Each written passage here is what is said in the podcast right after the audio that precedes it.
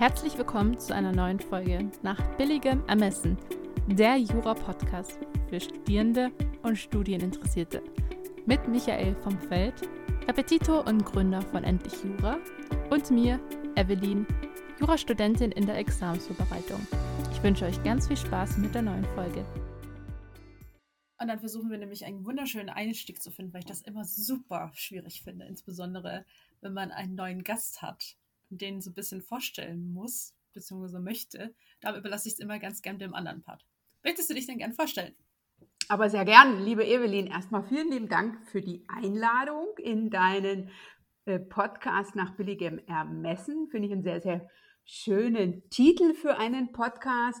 Ich bin Dr. Anja Schäfer, ich bin Rechtsanwältin, ich bin Business Coach und ich bin Mentorin, ich sage immer für Akademikerinnen und da ganz besonders für Juristinnen. Ich unterstütze Frauen in puncto mehr Sichtbarkeit im Netz, in puncto Netzwerk Auf- und Ausbau und damit ähm, dabei ihre Ziele zu erreichen. Ich war selber acht Jahre lang Rechtsanwältin in einer großen mittelständischen Kanzlei unter ausschließlich äh, Vorgesetzten, also unter ausschließlich Chefs, sodass ähm, meine ja, Kundin, würde ich jetzt einfach mal so formulieren, hauptsächlich in einem männlich dominierten Arbeitsumfeld unterwegs ist, weil das ist ein Umfeld, was ich selber sehr gut kenne. Könntest du so ein bisschen deinen Werdegang beschreiben, um so ein bisschen zuzuordnen, wie du jetzt an dem jetzigen Punkt angekommen bist? Mhm, das mache ich sehr gern. Also ich habe 1994 angefangen, Jura zu studieren. Ich habe in Regensburg angefangen, bin dann ein Semester in Polen gewesen, habe dann an die Europa-Universität Viadrina ähm, gewechselt. Dort habe ich 2000 mein erstes Staatsexamen gemacht, habe dann das zweite Referendariat gleich angeschlossen, habe 2002 mein zweites Staatsexamen gemacht und gleich oder gleichzeitig parallel zum Referendariat beziehungsweise dann noch im Anschluss einen Master of European Studies, einen MES-Abschluss und ähm, habe dann nach meiner, nach meinem sozusagen, ne, nachdem ich Volljuristin war, bin ich für ein Jahr ins Ausland gegangen, habe ein Jahr an einer ungarischen Hochschule in Pécs, da an der juristischen Fakultät deutsches Recht unterrichtet und die Fachsprache Juristendeutsch, wenn man so will. Bin zurückgekommen, bin an die Universität nach Bayreuth gegangen, habe dort promoviert im Umweltrecht und zwar im europäischen Umweltrecht. Äh, ich habe ähm, promoviert über die äh, Umsetzung einer Rahmenrichtlinie in das polnische Recht. Ganz äh, genau über die Abfallrahmenrichtlinie, die damalige. Und ähm, im Nachgang an die Promotion habe ich dann mich beworben, ne, wollte dann sozusagen endlich gefühlt richtig arbeiten. Ich wäre ganz ins Unternehmen gegangen, hatte allerdings keinerlei äh, praktische Erfahrung und musste für mich lernen, dass die Hochschulerfahrung im, ähm, ja, in, in der Wirtschaft nicht unbedingt viel zählt. Bin dann in die Kanzlei gegangen äh, 2009 in eine große mittelständische Kanzlei in NRW und dort habe ich acht Jahre gearbeitet. Und im Nach ne, und ähm, danach habe ich mich dann selbstständig gemacht. Also ich habe 2017 im Frühjahr gekündigt und habe mich zum 1. September 2017 selbstständig gemacht als Business Coach, als Mentorin und als Trainerin. Finde ich einen sehr interessanten Lebenslauf, allgemein so die Promotion und dann äh, die Arbeit in der Kanzlei. Was hat dich denn dazu gebracht, überhaupt Business Coach zu werden? Da muss ich eine Geschichte erzählen, von der ich immer sage, dass das eigentlich so meine schlimmste Erfahrung war während mhm. meiner Anwaltszeit. Äh, und zwar ähm, habe ich ein, ich war sehr selten vor Gericht, so muss ich das mal formulieren. Ich bin Fachanwältin für öffentliches Recht und meine Kanzlei war sehr viel beratend tätig, sodass ich also äh, eigentlich so gut wie keine äh, Erfahrung hatte vor Gericht. Und ich habe in einem ähm, äh, Verfahren vor dem Landgericht einen Kollegen, also da habe ich mit einem Kollegen zusammengearbeitet und zwar sage ich immer, der Inhalt dieses Verfahrens war äh, ein chemikalienrechtliches Problem. Da war ich die Expertin. Das Kleid war aber zivilprozessual, gesellschaftsrechtlich, insolvenzrechtlich. Und ähm, wir, hat, wir haben also sozusagen in diesem Verfahren ein einstweiliges Rechtsschutz, einen einstweiligen Rechtsschutz beantragt vorm Gericht vom Landgericht damals. Streitwert waren, glaube ich, so um die 150.000 Euro, wenn ich das noch richtig in Erinnerung habe. Und dann gab es einen, einen, einen Termin für eine mündliche Verhandlung und ich wollte da mit meinem Kollegen, ich habe also mit einem, ähm, ja, mit einem erfahrenen Kollegen aus dem Gesellschaftsrecht zusammengearbeitet und da wollte ich hingehen und der hatte an diesem Tag Hochzeitstag und hat gesagt, du, es tut mir sehr leid, ich habe meiner Frau schon länger versprochen, ähm, ich kann dich da in dem, in dem Verfahren nicht unterstützen. Also jedenfalls nicht an dem Tag vor Ort. Und dann bin ich mit dem Mandanten hingegangen. Der Mandant war so ein älterer Herr um die 70, der gerne Chefarztbehandlung gehabt hätte. Allerdings nur mich, sage ich immer so, ähm, äh, äh, formuliere ich das immer als Assistenzärztin bekommen hat. Und da bin ich vor Gericht gegangen und wir haben inhaltlich überzeugt, aber ich bin dann an einer formalen Hürde gescheitert. Mir ist also dann vom Anwalt der Gegenseite, ein Anwalt im Kaliber meines Chefs, also so, ne, so ein grauhaariger, so etwas, ich würde sagen, zwischen 60 und 65, ähm, der hat mir dann ähm, ein, ein insolvenzrechtlich zivilprozessuales Problem dargestellt, was ich in diesem Moment nicht verstanden habe. Und dann hatte ich einen Richter, der war in der letzten Woche seiner äh, Diensttätigkeit. Der hatte dann noch sechs Wochen Urlaub und anschließend ging der in Pension. Und der hat, äh, ne, und ich äh, wusste überhaupt nicht, was ich da machen sollte.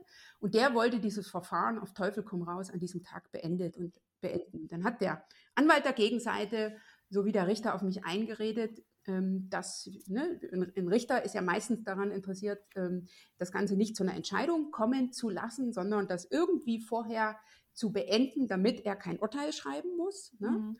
Ähm, und der, die haben dann beide auf mich eingeredet, dass ich doch bitte den Antrag zurücknehmen soll. Und ich habe mir in meiner, in meiner Not äh, nichts anderes gewusst, als dass ich gedacht habe, na, der Richter wird ja schon wissen, was er tut und habe dann den Antrag zurückgenommen und hatte das Problem, dass ich es dem Mandanten nicht kommunizieren konnte. Der hat nicht verstanden, warum ich jetzt ähm, in der Situation, wo wir ja inhaltlich überzeugt hatten, ne, an so einem billigen prozessualen Problem scheitere. Und ich habe das nicht kommuniziert gekriegt. Und dann habe ich für mich äh, entschieden, dass das ja nicht die Lösung sein kann. Das kann einem ja immer mal wieder passieren. Und habe dann mich entschieden, äh, in, in eine Ausbildung zu äh, machen in Richtung äh, Business Coach mit Schwerpunkt Kommunikation. Und ähm, das Bittere an, dieser, äh, an diesem äh, Verfahren war, ich bin also dann sozusagen raus äh, aus der äh, Verhandlung.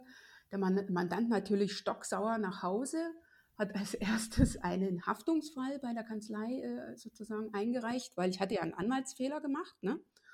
Äh, dann habe ich mich 14 Tage lang durch die Bibliothek recherchiert, um festzustellen, dass ich nicht falsch lag, sondern dass der Anwalt der Gegenseite einen prozessualen Bären aufgebunden hat, den ich nicht verstanden habe. Ne? Und das dann zu kommunizieren. Da habe ich dann gedacht, jetzt brauche ich äh, professionelle Unterstützung mit der Folge, dass ich dann gesagt habe, das, ne, du musst jetzt irgendwas für deine Kommunikation tun. Mhm. Ähm, und das kann einem ja immer mal wieder passieren, dass man in einer Situation ist, wo man nicht so richtig weiß, wie kriege ich das kommuniziert. Mhm. Und ähm, ich bin mittlerweile sehr froh und dankbar über diesen ja, über diese, würde ich sagen, ja, schwerste Erfahrung meines Anwaltslebens. Ne? Ich erkläre das immer so schön, dass mit dieser Situation ist meine Anwaltswelt aus den Angeln gefallen und die ist dann wieder runtergefallen, äh, hat aber dann nicht mehr so drin gesessen wie vorher. Es hat dann gehakt, es hat dann geknirscht und das hat bei mir dann dazu geführt, dass ich, ähm, dass der Stuhl, der Anwaltsstuhl, auf dem ich sehr lange sehr gut gesessen habe und der so, sehr gut gepasst hat, ähm, dann äh, immer weniger meiner war. So will ich das mal formulieren. Das war jetzt ein bisschen ausführlicher, aber ich hoffe, es passt. Nee, auf jeden Fall. Ich finde das immer super interessant, von anderen Leuten mitzubekommen, was so ein bisschen eben genau dieser Punkt ist, an dem es so herumschwenkt. An dem Richtig. Es, äh, genau, an dem man irgendwie den ursprünglichen Weg verlässt und sagt, nee, ich möchte doch lieber was anderes. Und ich habe so bei deiner Erzählung irgendwie so das Gefühl gehabt, wir hatten aber auch, man muss auch sagen, äh, für den Podcast-Hörer, Hörerin, wir haben uns bei einem Netzwerktreffen kennengelernt, beziehungsweise einer Netzwerkveranstaltung für explizit weibliche Jurastudentinnen äh, mhm. an der Universität Leipzig. Und es war explizit natürlich an uns Frauen gerichtet, weil Männer anders kommunizieren. Und bei einer Und bei deiner Geschichte hatte ich voll das Gefühl, dass nur weil du eine Frau warst, dass sie da nochmal draufgehauen haben. Also ich glaube, beim Mann hätten sie sich das eventuell nicht getraut. Ich muss ganz ehrlich sagen, ich war in dieser, ähm, in dieser Gerichtsverhandlung nicht alleine. Ich hatte einen Kollegen mit. Also mhm. ich habe sozusagen, wir haben da zwei Anwälte zu zweit gesessen. Ähm, der war aber von der Berufserfahrung noch also jünger mhm. als ich. Ne? Der hatte äh, einen gesellschaftsrechtlichen äh, Hintergrund. Deswegen, ne, weil ich ja den erfahrenen Kollegen nicht mitnehmen konnte, habe ich gesagt, du alleine gehe ich da nicht hin. Mhm. Und da hat er gesagt, nimm doch den Kollegen X mit. Ähm, der kann dich äh, bei gesellschaftsrechtlichen Fragestellungen äh, unterstützen. Ne, aber das, was sozusagen der Anwalt der Gegenseite uns aufgetischt hat, war ein ähm, zutiefst zivilprozessuales ähm, ähm, ne, im Bereich der Zwangsvollstreckung gelegenes insolvenzrechtliches Problem. Und das hat auch der nicht verstanden. Ne? Und äh, ähm, ich habe es auch nicht verstanden, was der von mir will, der Anwalt der Gegenseite. Und ähm, ich habe einen klassischen Anfängerfehler gemacht, mhm. nur eben im vierten oder fünften Jahr meiner Berufserfahrung und zu einem Streitwert, ähm, der nicht ganz ohne war. So muss ich es ganz ehrlich sagen. Und das mag sicher auch mit äh, einspielen, dass ähm, die Herausforderung, das dann dem Mandanten zu kommunizieren, dass ich da so ein Stückchen dran gescheitert bin, weil ich eben eine Frau, ich war damals Mitte 30, ne, eine junge Frau war äh, und er gerne von meinem Vorgesetzten, vom, ne, vom, vom Partner betreut werden wollte und aber mich sozusagen mich als Ansprechpartnerin hatte und als Zuständige. Und ähm, das, das mag da sicher ähm, damit zusammenhängen, dass das äh, dass ich das nicht kommuniziert bekommen habe. Und auch mir ist es enorm schwer gefallen in der Situation, den Fehler, den ich ja gemacht habe, erstmal zu verstehen, zu verstehen, was war mein Fehler. Und den habe ich aus dem FF nicht gleich benennen können. Und den dann auch zu kommunizieren und zu sagen, ja, Sie haben recht, ich habe einen Fehler gemacht. Mein Fehler war, dass ich den Antrag zurückgenommen habe. Ja, aber ich kann mir total vorstellen, man fühlt sich ja trotzdem in dieser Zwangslage, du hast ja sicherlich gedacht, okay, der Rechter, der wird schon das machen, mhm. was gut läuft für beide Parteien und nicht nur für eine. Und dass er natürlich da jetzt irgendwie das Urteil bzw. die Einigung erzwingen wollte, damit er nicht noch mehr Papierkram hatte am Ende, konnte jetzt natürlich auch keiner wissen. Nee, aber das ist sozusagen eine, äh, eigentlich so die Erfahrung aus meiner Anwaltszeit, die mir am meisten äh, oder am längsten äh, nachgehangen hat. Ja. Und du richtest dich bewusst an weibliche Juristinnen und Akademikerinnen oder hast du auch Männer, die du betreust? Ähm, nein, also ich habe ausschließlich Frauen im, im, in meinen Trainings. Ich gebe ganz selten mal was für die Deutsche Anwaltsakademie. Das sind dann mhm. Trainings, die sich an alle richten. Da habe ich mal was gemacht, ist aber jetzt schon länger her. Ansonsten gebe ich aktuell ähm, Trainings, Einzelcoachings äh, und auch äh, Gruppencoachings und ausschließlich äh, richte ich mich an Frauen. Ich werde auch immer mal wieder gefragt, ne, gibt es diese Netzwerktrainings beispielsweise, wir haben uns ja bei einem Training zur Erfolgsstrategie Netzwerken kennengelernt, genau. gibt es das auch für Männer? Ich mache jetzt gerade aktuell eins zum Thema Erfolgsstrategie Netzwerken für introvertierte Frauen. Nicht nur Frauen sind introvertiert. Auch hier bekomme ich wieder die Anfrage, gibt es denn auch sowas für alle? ähm, das ist richtig, aber bislang habe ich das aktuell nicht angeboten. Ich würde, bin offen, wenn jetzt ein, ein, ein Kollege das hört und sagt, Mensch, im 1 zu 1 könnte ich mir das vorstellen. Da bin ich auch offen und unterstütze da auch gerne Kollegen ich war mir am Anfang, wie ich gestartet habe, nicht so klar, wen ich mit äh, meiner Expertise mhm. und mit dem, was ich anbiete, erreichen will. Und dann bin ich in den Austausch mit meiner potenziellen Zielgruppe gegangen. Und die Frauen haben sofort in den meisten Fällen gewusst, worum es geht und wie, wie das für sie dienlich sein kann und so weiter. Ähm, bei den Männern ist da noch, finde ich, in vielen Bereichen, besonders bei den Juristen, und ganz besonders, ich bin ja Rechtsanwältin, bei den Anwälten viel, würde ich mal sagen, Kommunikationspotenzial nach oben, weil die wenigsten sehen das. Ne? Die Anwälte sind ja viel von sich selber überzeugt und das, was ich so erlebt habe, ist, dass die Herren Kollegen häufig sagen, na, das habe ich doch mehr oder weniger mit der Muttermilch aufgezogen, ne? die Kommunikationsfähigkeiten und so weiter dass die nicht so richtig verstehen, wieso sie hier an sich ähm, arbeiten sollten und können. Mhm. Ne, das ist so das, was ich erlebt habe während meiner Anwaltstätigkeit, dass ich, also ich konnte auf die 101. Fachfortbildung gehen, also jetzt irgendwas im Verwaltungsrecht, war überhaupt kein Problem, hat, ist sofort unterstützt worden. Ähm, ich habe, wie ich angefangen habe, in meinem ersten Jahr ähm, mal nachgefragt, ob ich ein Kommunikationstraining machen kann, und zwar zum Thema Körpersprache. Da habe ich enorm viel Erklärungsaufwand betreiben müssen, warum ich eine halbtägige Veranstaltung bei, das war damals bei der Anwaltskammer, besuchen will, die auch nicht teuer war.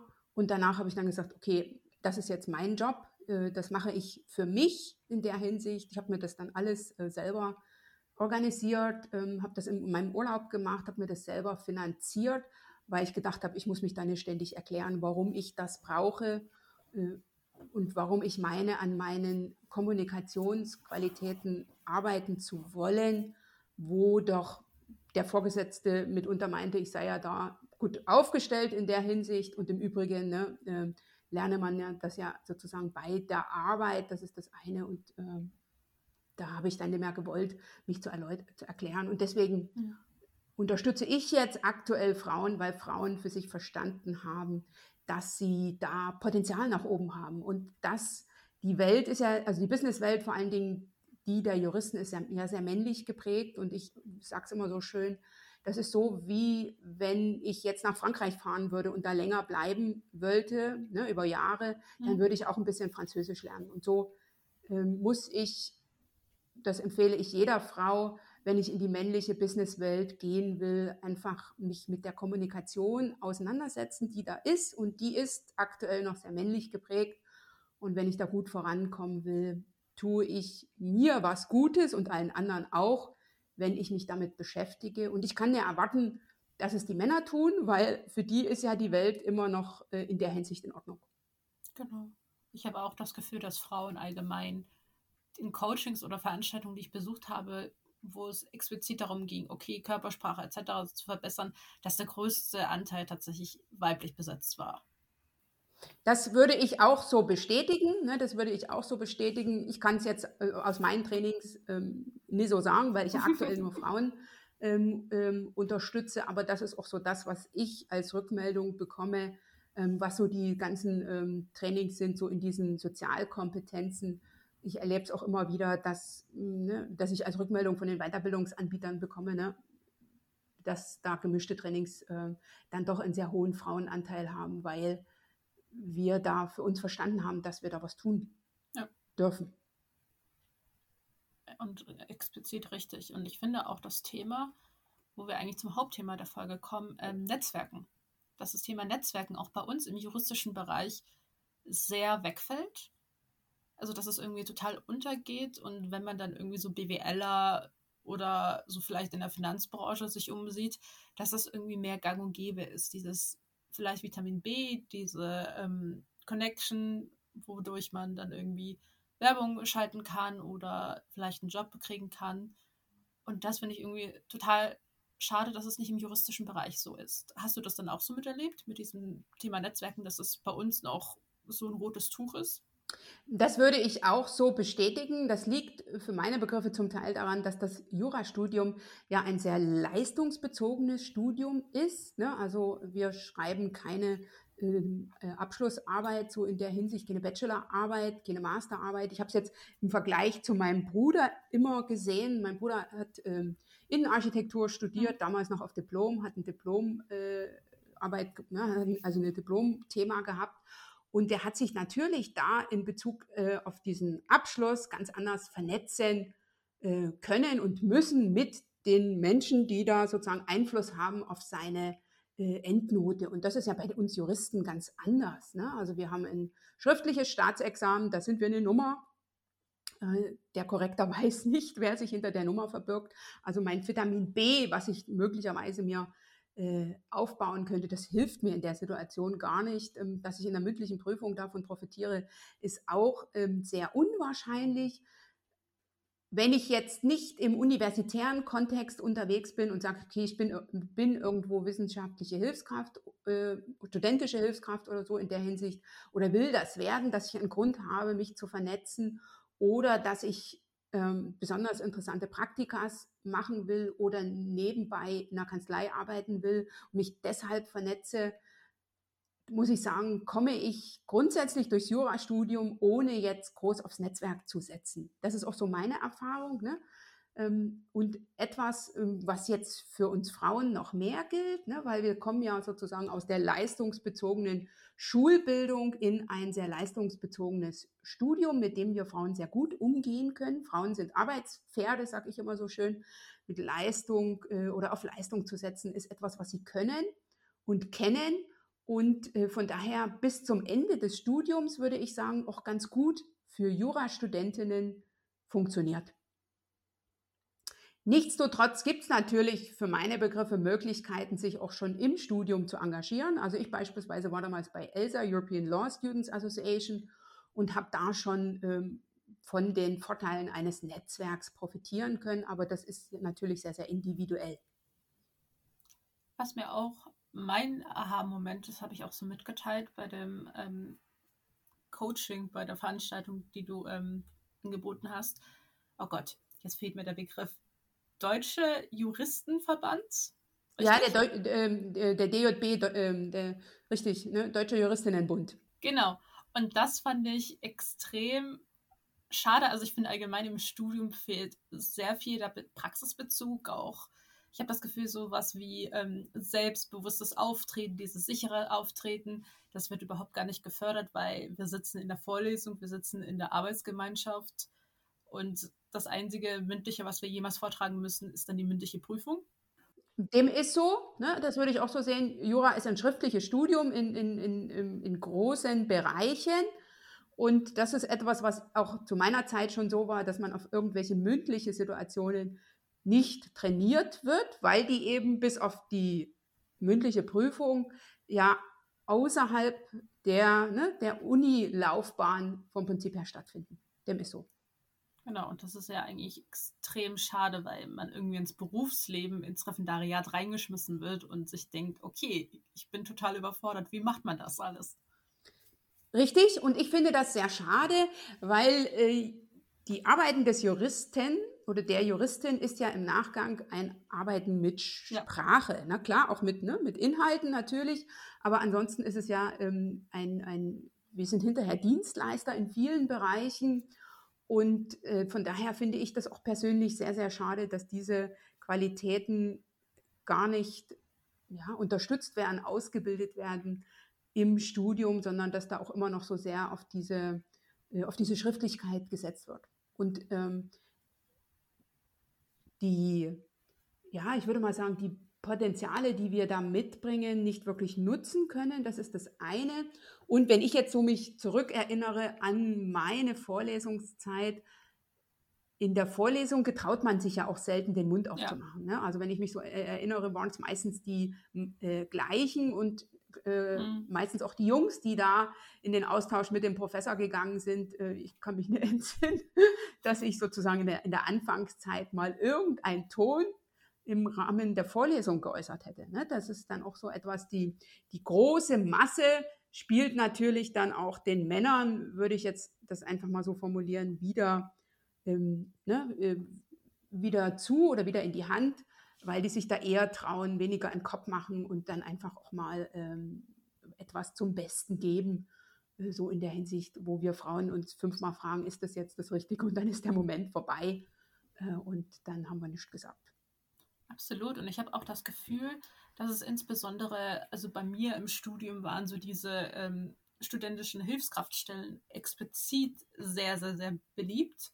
Und ich hatte das Gefühl, wenn man schon so ein bisschen einen Fuß in der Tür hatte, indem man sich in der Vorlesung gemeldet hat oder in den Arbeitsgemeinschaften, dass man einen kleinen Vorteil hatte, weil der Prof einen schon gekannt hat. Und ich habe schon von einigen gehört, dass es dann auch klar offiziell ausgeschrieben worden ist, aber auch viel über Vitamin B so ein bisschen ging. So, okay, eine Freundin, die hat da schon gearbeitet bei, der, bei dem Lehrstuhl, hat dann die andere Freundin empfohlen und die hat dadurch leichter den Job bekommen. Dem würde ich zustimmen. Also ich sehe Vitamin B eher, eher positiv. Ne? Also für mich ist ja. Vitamin B jetzt nichts Schlechtes und dem ist einfach so. Das ist etwas, was man auf die Art und Weise erlebt und was einem äh, später im Berufsleben immer wieder begegnet wenn ich mich sichtbar mache, werde ich natürlich auch in gewissen Maßen angreifbar. Ne? Also indem mir mhm. möglicherweise gesagt wird, das, was Sie hier in der Vorlesung äh, als eigene Meinung teilen, ist jetzt nicht unbedingt die, was die herrschende Meinung ist beispielsweise. Aber ich werde sichtbar auf die Art und Weise und von daher ähm, profitiere ich von meiner Sichtbarkeit. Ne? Also das ist auch das, was ich äh, immer empfehle, sich zu trauen, sichtbar zu werden, sich zu vernetzen und dann im Netzwerk sichtbar zu werden mit der Expertise und wenn man es im Studium schon macht, mit den Qualitäten, die einen so ausmachen. Ich habe das immer als sehr, sehr förderlich empfunden, wenn ich gesagt habe, das bin ich und das sind die Themen, für die ich stehe und das ist mir wichtig, als damit sozusagen, ähm, ja, ne, ähm, das zu verstecken. Das ist etwas, was ich sehr empfehlen kann. Ähm, wenn ich will, dass ich, ne, dass andere auf mich aufmerksam werden, dann kann ich mein Netzwerk nutzen, indem ich mhm jetzt äh, ne, über Freunde beispielsweise äh, mich vermitteln lasse an die entsprechende Stelle oder die dafür für mich aktiv ähm, werden oder die dafür sorge, dass die aktiv für mich werden. Oder ich kann natürlich selber aktiv werden im Punkto Sichtbarkeit und Selbstmarketing. Und ich will es hier an der Stelle nochmal erwähnen. Ich habe das im Training auch gemacht. Wir Frauen glauben ja, dass wir ne, vorankommen, wenn wir Leistung zeigen mhm. und wenn mhm. wir unsere Leistung perfektionieren. Das ist ja so etwas, ähm, was im Studium und in der Schule sehr, sehr gut funktioniert, aber dann im Berufsleben eben nicht mehr, weil der Anteil von Leistung, von Expertise, von Wissen am Erfolg ist leider nur 10 Prozent. 30 Prozent ist das Selbstmarketing, also ich mache mich sichtbar mit meinen Themen, mit dem, was mich ausmacht und 60 Prozent ist die Außendarstellung ist sozusagen das Netzwerk. Und wenn ich also jetzt mich frage, wo investiere ich meine Zeit rein, wo stecke ich mein Engagement rein, ähm, dann muss ich mir das wirklich äh, sehr, sehr überlegen, ob ich im Berufsleben dann noch auf das Perfektionieren der eigenen Expertise und der eigenen Leistung so überdurchschnittlich viel Energie und Zeit investiere, wie beispielsweise im Studium. Wenn die Ergebnisse, die ich dadurch erziele, äh, nicht mehr zu denen passen, die ich im Studium erzielt habe, ne? Äh, sondern dann sollte ich lieber darauf setzen, mich sichtbar zu machen, mich zu zeigen, gut über mich selber zu sprechen, meine Expertise an die Personen zu kommunizieren, sage ich immer, die es angeht. Das ist das eine. Und natürlich ähm, Zeit und Energie in den Aufbau meines Netzwerkes äh, zu, zu investieren, ganz klar und das natürlich auch strategisch und zielfokussiert anzugehen. Genau. Und da hatten wir ja eigentlich jetzt schon zwei genannt, die ganz gut als juristisches Netzwerk fungieren. Zum einen ELSA. Das Richtig? müsste eigentlich bei jeder Studien-Universitätsstadt vorhanden sein. Und der DJB. Richtig. Ne? Ich würde zusätzlich noch die Fachschaft nennen. Zumindest zu meiner Zeit war das auch ein super Netzwerk, ähm, um jetzt beispielsweise an wissenschaftliche, an wissenschaftliche Mitarbeiterstellen oder so ähm, zu kommen. Also mhm. wenn man jetzt das Ganze aus studentischer Perspektive betrachtet, würde ich die, die Fachschaft ähm, auf jeden Fall noch mit nennen, dann ELSA. Und ganz klar, der Juristinnenbund, von denen äh, die wenigsten wissen, dass ja. man schon als Studentin da Mitglied werden kann. Absolut. Das war ein, ich glaube, das war für uns alle so ein großer Aha-Moment. Und es war auch super spannend, so die Inhalte mitzubekommen. Dadurch, dass du, du warst ja Vorsitzende in Brandenburg, wenn ich mich noch erinnere. Nee, ich war Regionalgruppenvorsitzende in Münster, in NRW. Ich bin also sozusagen jetzt in Berlin ansässig, war aber vorher in NRW und äh, war da drei Jahre lang äh, Vorsitzende einer Regionalgruppe vom Deutschen Juristenbund. Können wir eigentlich nämlich für den Deutschen Juristenbund Werbung machen. Das mache du, ich sehr gern. Genau. Wie hast du ihn nämlich so miterlebt? Also ich habe ihn über das Netzwerk entdeckt, wie ich damals neu war in NRW, habe ich gedacht, okay, ich gucke mir mal verschiedene Frauennetzwerke an und ähm, bin als erstes, ich bin ja Rechtsanwältin gewesen, zur Arbeitsgemeinschaft Anwältinnen gegangen. Das ist eine, ich würde jetzt mal sagen, Untergruppe des Deutschen Anwaltsvereins. Also da gibt es verschiedene Fachuntergruppen und eben eine speziell für Frauen. Und über diese Arbeitsgemeinschaft Anwältinnen vor Ort da in Münster bin ich auf Veranstaltungen des Juristinnenbunds äh, aufmerksam geworden, weil die das äh, in Kooperation gemacht haben. Und da habe ich dann den Juristinnenbund kennengelernt. Und da hat mich eine Kollegin später angesprochen und gefragt, ob ich nicht ähm, Lust hätte, für ein Vorstandsamt zu kandidieren, und zwar für die erste Vorsitzende. Und da habe ich gesagt, okay, ähm, ich bin bislang nur Interessentin, ich trete erstmal in den Verein ein.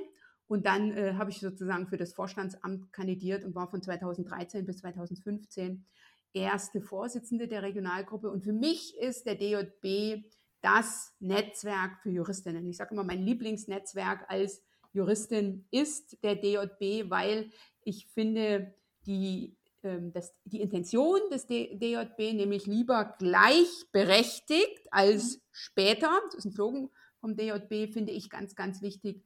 Und die Arbeit, die der Deutsche Juristinnenbund macht, finde ich klasse. Also sie haben verschiedene Kommissionen, die sich mit inhaltlichen Themen beschäftigen und eigentlich muss man ganz ehrlich sagen, in, jedem, in jedes Gesetzgebungsverfahren auf Bundesebene involviert sind, was irgendwie mit Gleichberechtigung, mit Frauen, mit Familie zu tun hat. Das finde ich sehr, sehr wichtig. Und darüber hinaus ist natürlich der DJB auch ein klasse Netzwerk, weil er mir es sehr leicht macht, an klasse Juristinnen heranzukommen, an die ich sonst wahrscheinlich nicht so einfach herankommen würde. Ja, man muss auch sagen, ähm, Sie haben sogar einen eigenen Podcast, den vielleicht einige schon kennen, Justitias Töchter. Mhm.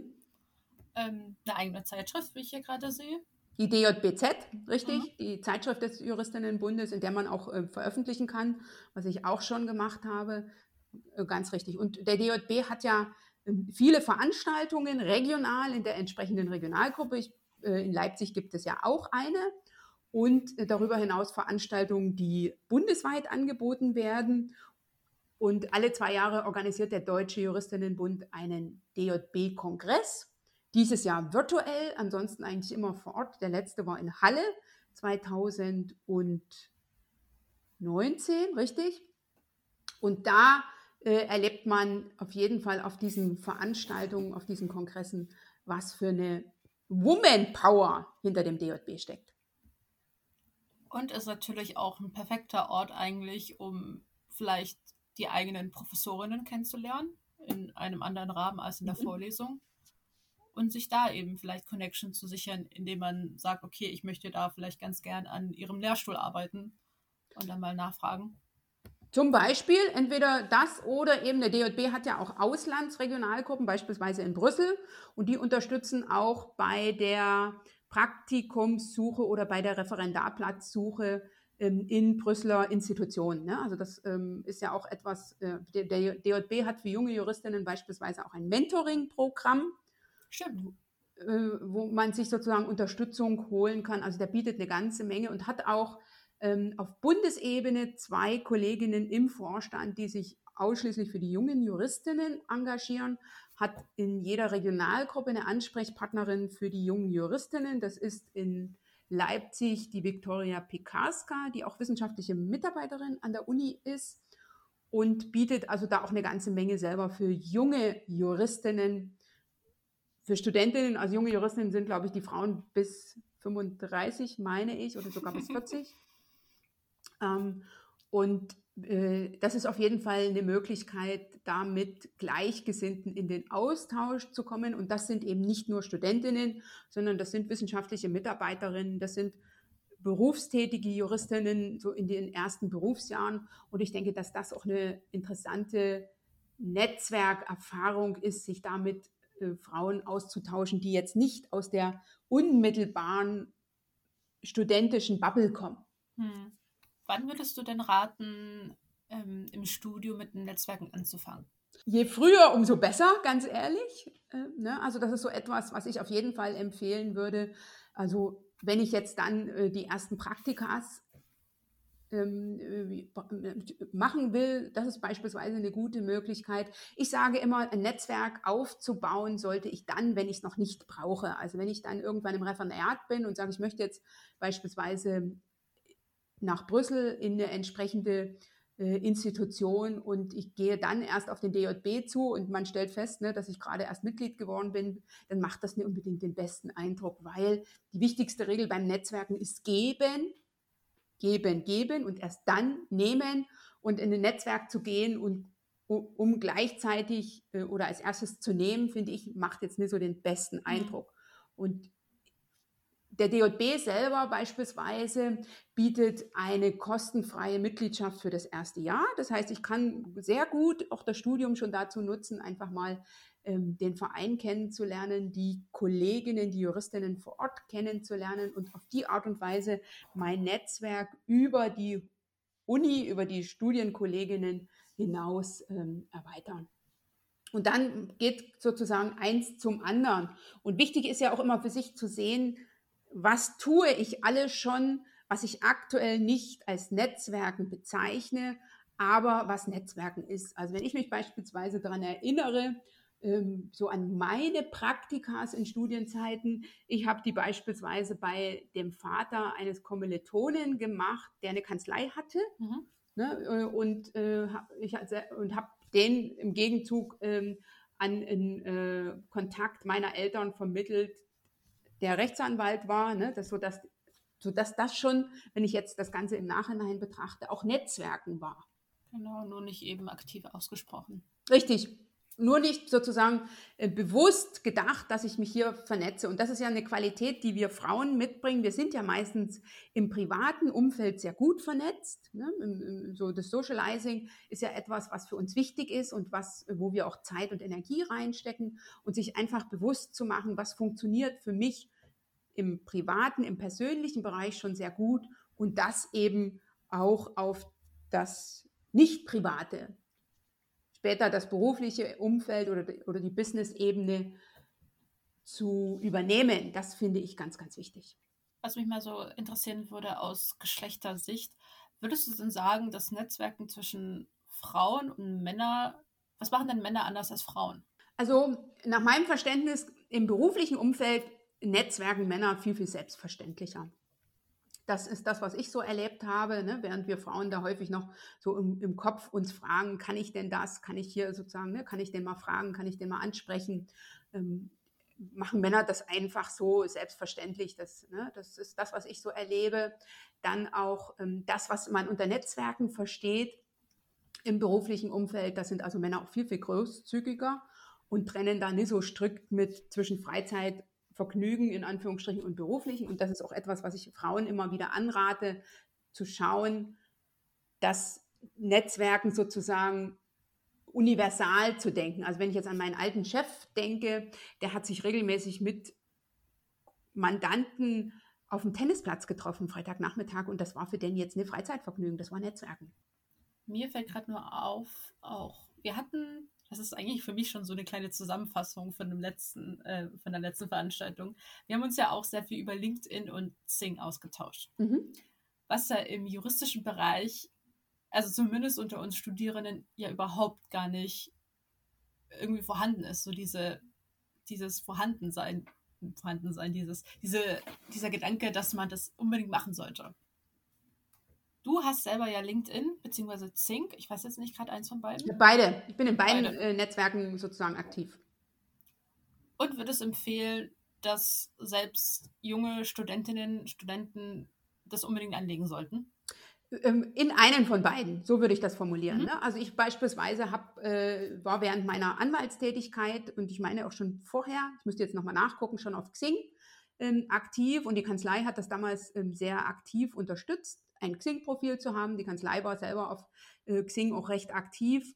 Und ähm, mittlerweile würde ich aber, äh, äh, das bedingt einfach durch die Entwicklung, die Xing und LinkedIn gemacht haben, würde ich, ähm, sehe ich selber LinkedIn als die ähm, wichtigere Plattform an, so würde ich das mal formulieren. Und ich finde es ganz, ganz wichtig, dass ich schon mir ein Profil da erstelle mit einem guten äh, Foto, Mhm. und den ersten Infos äh, zu mir als Person ähm, in den sozialen Business-Netzwerken. Und das sind ja Xing und LinkedIn. Und dass ich da anfange, meine Kontakte, die ich habe, auch dort aufzubauen. Ne? Und immer wenn sozusagen in meinem Leben etwas passiert, was jetzt für, für mein berufliches Vorankommen äh, relevant ist, dann ergänze ich das. Also wenn ich ein Praktikum in der Kanzlei gemacht habe, beispielsweise, wenn ich eine Zusatzausbildung gemacht habe, wenn ich jetzt äh, im Ausland war und meine Sprachkenntnisse in der Hinsicht erweitert habe, das sind Infos, die ich in den Lebenslauf schreibe und die, äh, das empfehle ich immer sehr,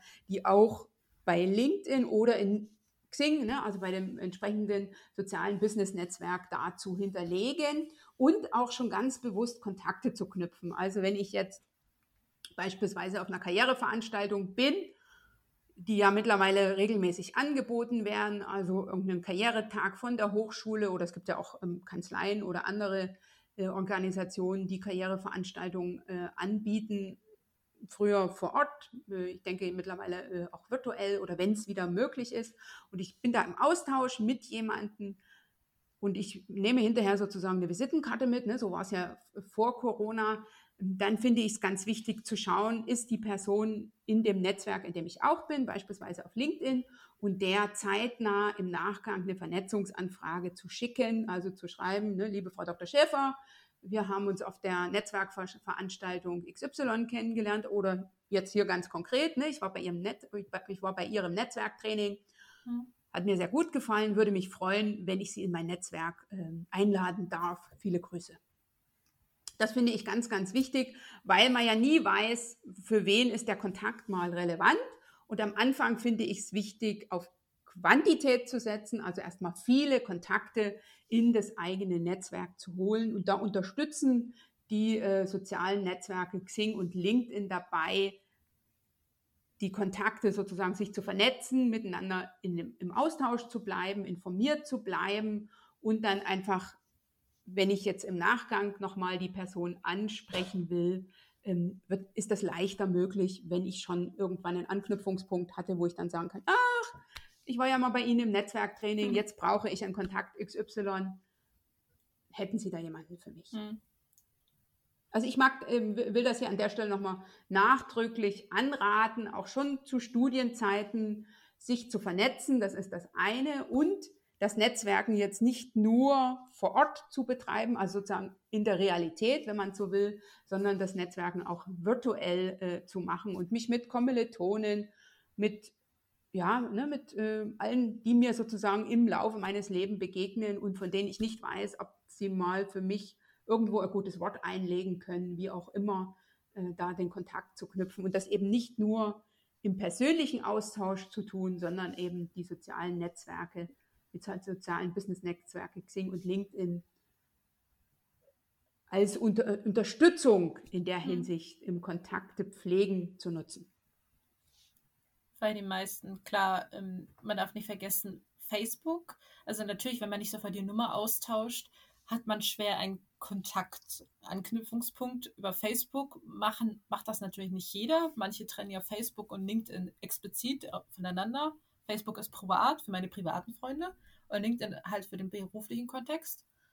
Und es ist, ähm, man darf nicht vergessen, es bringt natürlich auch Sichtbarkeit. Ich denke jetzt gerade eventuell an Headhunter, Headhunterinnen, falls es doch vielleicht um einen begehrten Job geht und man vielleicht perfekt in das Profil einer Firma passt, dass man durch die Sichtbarkeit diese Bereitschaft vielleicht auch zeigt, okay, ich lasse mich auch eventuell abwerben, wenn der Job gut ist.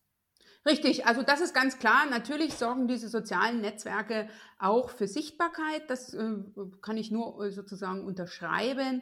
Und ich würde jetzt Facebook auch eine völlig beiseite packen. Es ist halt jetzt nicht unbedingt ein klassisches Business-Netzwerk. Und wenn ich am Anfang sozusagen in dem Bereich ähm, recht aktiv bin, dann ist das ja total in Ordnung. Ne? Dann mache ich eben LinkedIn so ein bisschen nebenbei und gucke, dass da mein Profil so halbwegs äh, aktuell ist und äh, verknüpfe mich eben im Business-Kontext miteinander und gucke eben, wenn ich jetzt ne, im, im, Business-Kontext unterwegs bin, dann nutze ich eben LinkedIn und darüber hinaus Facebook. Also ich beispielsweise habe auch ein Facebook-Profil, nutze das auch nicht nur privat, ja. sondern auch für meine ähm, Tätigkeit so in der Hinsicht. Aber ich habe für mich verstanden, wenn ich jetzt an Juristinnen ran will, die finde ich auf Facebook nur sehr, sehr, sehr mühsam, weil die wenigsten da äh, im, im, Tätig also im Profil stehen haben, dass sie Rechtsanwältin sind beispielsweise oder mhm. Juristin. Ja. Ähm, auf Xing oder LinkedIn sieht das ganz anders aus. Wenn wir mal so ein bisschen vom Online wieder zum Offline äh, zurückgeraten. Ich bin auf einer Veranstaltung, wie knüpfe ich die ersten Kontakte? Weil ich, ich kenne das selber total von mir. Ich finde online nochmal ein bisschen einfacher, wenn man auch so explizit in Breakout-Rooms reingesteckt wird, wo man, okay, nur zwei Personen sind oder drei Personen, da unterhält man sich zwangsläufig. Aber wie ist es, wenn wir wieder auf einer Tagung sind und so weiter? Wie gehe ich auf andere Personen zu? Oder stelle ich mich lieber in die Ecke mit meinem Getränk und gucke auf den Boden? schöne, schöne Frage. Also in die Ecke zu stellen mit dem Getränk, das ist jetzt nicht unbedingt das, was ich empfehle.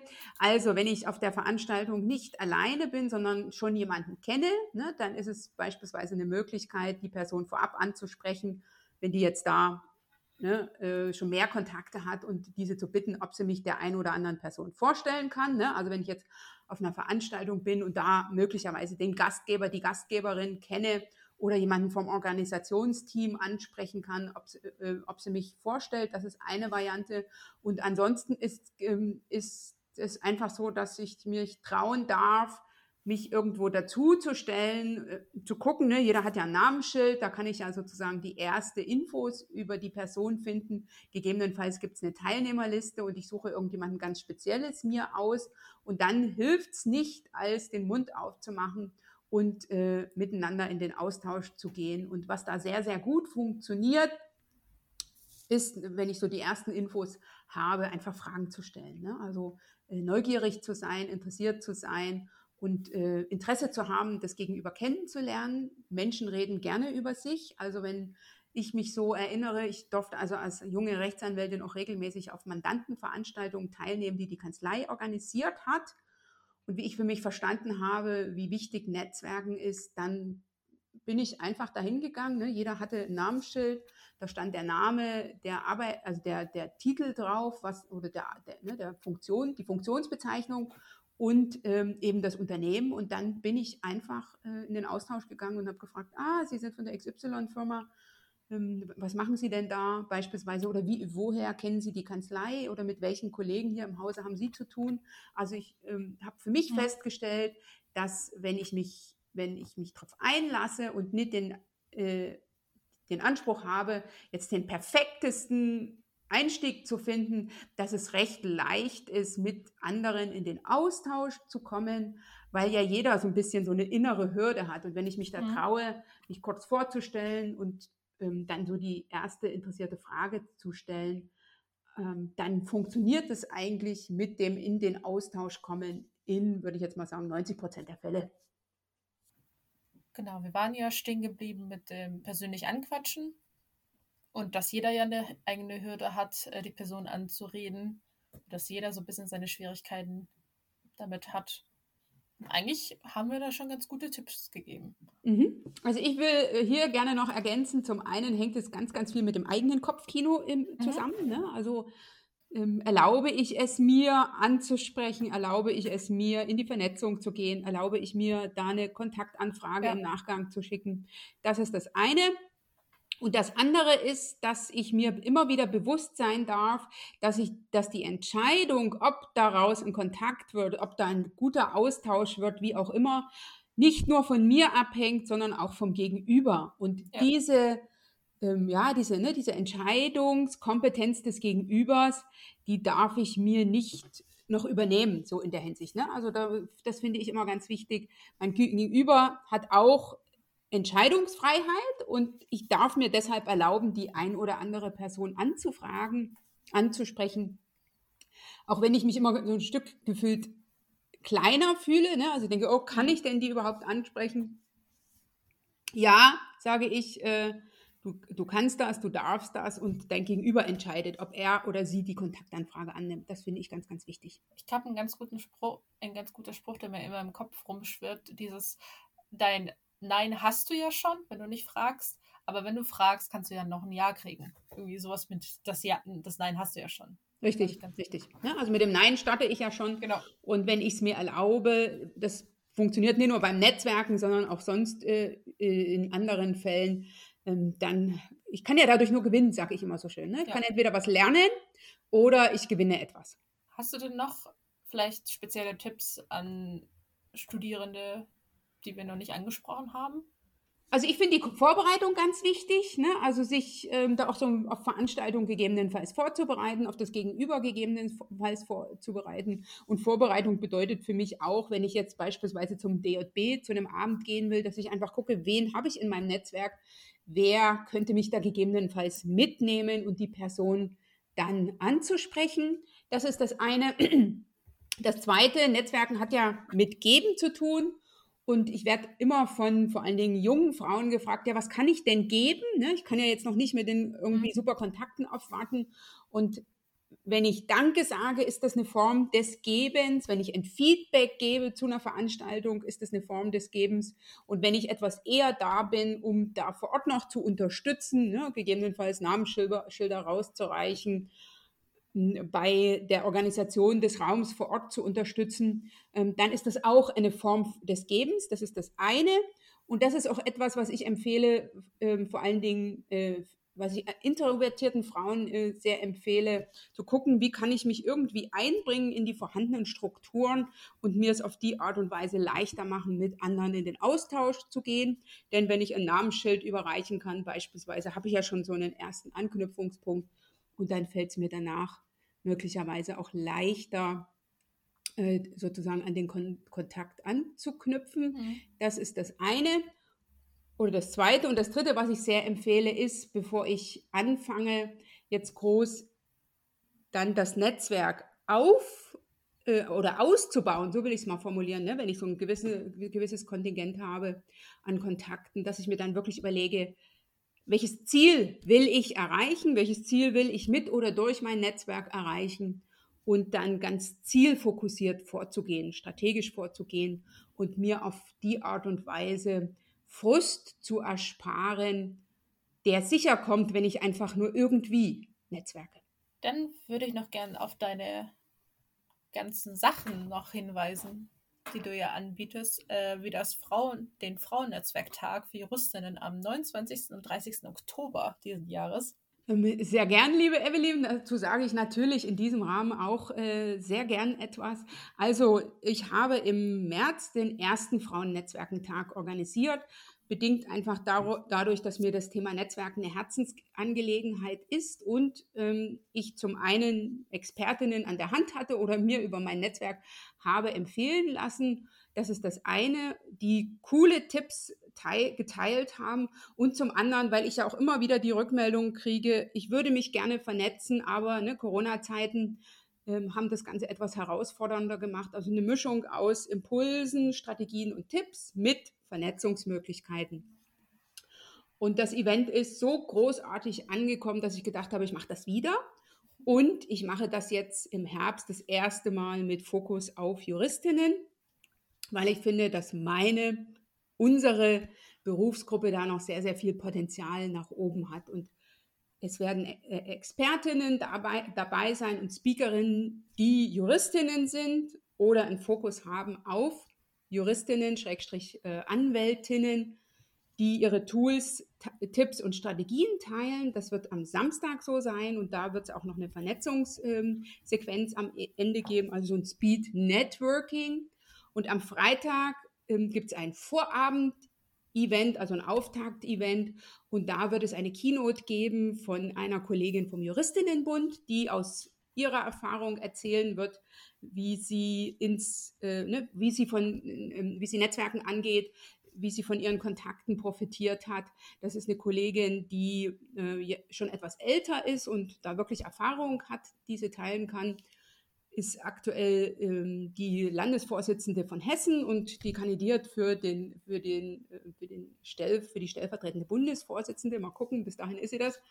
Ähm, davon gehe ich aus äh, schon. Und dann gibt es am Freitagabend noch zwei Panels. Zum einen werde ich interessante Frauennetzwerke vorstellen, die für Juristinnen interessant sind. Und zum anderen will ich Role Models vorstellen, die sich dafür stark machen für das Thema Frauennetzwerken in ihrem internen Arbeitsumfeld. Ne, sei es jetzt in der Kanzlei, sei es im Unternehmen, weil ich das erlebe immer wieder, dass das mittlerweile auch so eine Art Marketingstrategie ist, ne? dass ich, mhm. äh, ähm, die Frauen haben ja die besseren Abschlüsse, ähm, die, es ist ja jetzt im Moment ähm, kein Arbeitgebermarkt, sondern eher ein Arbeitnehmermarkt, ne? also oder ein Bewerbermarkt, so wie es so schön heißt. Ne? Ich kann mir da als Bewerber, äh, habe ich ja heute deutlich andere Auswahlmöglichkeiten als beispielsweise 2004, wie ich damals gestartet habe. Mhm.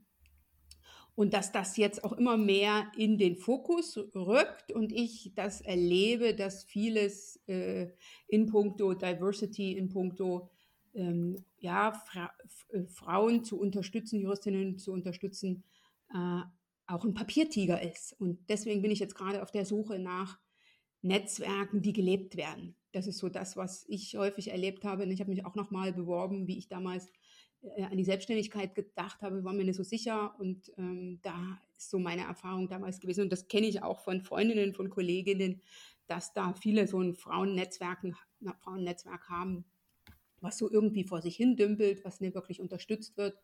Und die Frauen, die das in ihrem Arbeitsumfeld hingekriegt haben, dass das läuft, dass das unterstützt wird, dass das auch eine Wirkung nach außen hat und eine Ausstrahlung, die will ich gerne vorstellen. Und das sind aktuell Frauen aus größeren und kleineren Kanzleien oder mit größeren und mittelständischen Kanzleien und ich hoffe, dass ich auch noch ein Unternehmen finde, wo eine Juristin in einem Frauennetzwerk engagiert ist. Es ist ja, jetzt nehmen wir den Podcast ein bisschen früher auf, noch mhm. ein bisschen Zeit bis dahin. Es lohnt sich auf jeden Fall für jede Juristin, unabhängig vom Status, in dem sie jetzt im Moment in ihrem Berufsleben ist, an dieser Veranstaltung teilzunehmen. Ist am 29. und 30. Oktober. Die Veranstaltung selber ist kostenfrei. Man kann sich einfach anmelden und dann die entsprechenden ähm, Slots, die einen interessieren, da sozusagen live dabei sein. Man kann seine Fragen loswerden, die Expertinnen ein bisschen näher kennenlernen und von, das kann ich an der Stelle sagen, von ganz vielen erprobten Tipps, bewährten Strategien äh, profitieren, wie auch von tollen neuen Kontakten im eigenen Netzwerk. Das wird natürlich alles wieder in den Show Notes verlinkt, sowie dein Podcast, den du hast, Kommunikationstango. Ich habe auch einen Podcast, den Kommunikationstango. Und ähm, ich biete ein regelmäßiges, kostenfreies Format an. Jeden Montag um 8 Uhr ähm, teile ich Tools, Tipps, Strategien zu den Themenbereichen Netzwerken, Frauenentführung, Selbstmarketing, Positionierung als Expertin, Sichtbarkeit. Ist eine halbe Stunde immer montags um 8 Uhr und lädt auch ein zur Vernetzung. Und das ist so mein Angebot für einen ähm, informativen, inspirierten und äh, ja, mutmachenden Start in die neue Woche. Und wenn du das, liebe Zuhörerin, hier hörst, dann melde dich sehr gern dafür an. Genau, selbstverständlich. Alles verlinkt, die ganzen Tan Anjas Sync und LinkedIn-Profil natürlich und Facebook und Pinterest habe ich sogar hier gesehen. Mhm. Hast du? Ist ja. natürlich alles drin. Und ich danke dir vielmals für das sehr nette Gespräch. Also ich hoffe, dass unsere Zuhörerinnen sehr viel mitgenommen haben. Ich habe es persönlich schon. Und dann hören wir uns eigentlich bei der nächsten Folge. Vielen lieben Dank für die Einladung, liebe Evelyn. Und ich freue mich natürlich über Vernetzungsanfragen ähm, in den sozialen Netzwerken und natürlich auch gerne live. Danke.